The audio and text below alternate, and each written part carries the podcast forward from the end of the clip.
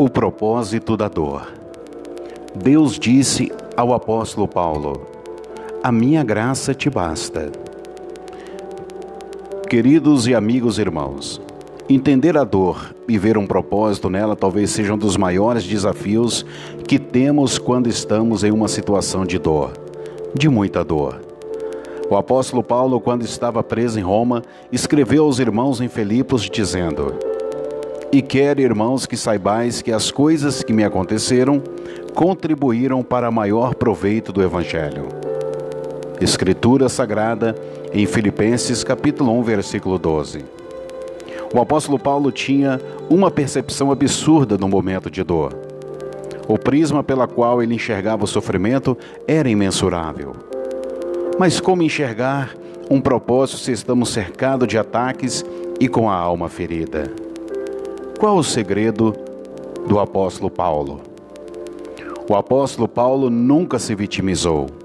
Ele nunca disse nas suas escritas: Eu, Paulo, preso de César. Eu, Paulo, preso por Roma. Eu, Paulo, preso por culpa de alguém. Mas em suas cartas, ele sempre dizia: eu, Paulo, preso do Senhor, ele não culpava as pessoas e nem circunstâncias. Ele sabia e conhecia o propósito do sofrimento que passava. Pare de se vitimizar e entenda. Deus permitiu esta dor para te levar a um próximo nível, para te fazer crescer. O apóstolo Paulo confiava em Deus apesar de toda a sua dor. Paulo viveu o ápice da dor ele mesmo disse que sofreu dores que não poderia suportar a ponto de perder a esperança de vida em meio a uma sentença de morte. Mas ele confiava tanto em Deus que sabia que se fosse necessário, ele o ressuscitaria. 2 Coríntios capítulo 1, versículos 8 e 9. A confiança em Deus fazia Paulo enxergar um propósito em meio à dor. Quem se alegra em meio à dor?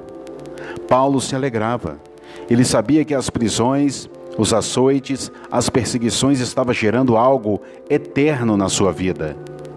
Ele mesmo escreveu que a tribulação produz a perseverança, a perseverança, um caráter aprovado, e o caráter aprovado, a esperança, e a esperança não nos decepciona, porque Deus derramou seu amor em nossos corações por meio do Espírito Santo que ele nos concedeu.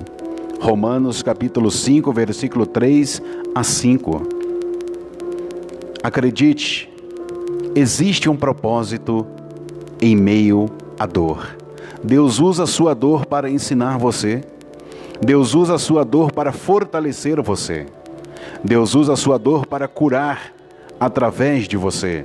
Deus usa a sua dor para curar os seus filhos, seus netos, gerações que virão através de você. Deus não desperdiça sua dor. Ele a usa para um propósito maior. Pense nisso e tenham todos um excelente dia na paz e na graça abundante do nosso Senhor e Salvador Jesus Cristo.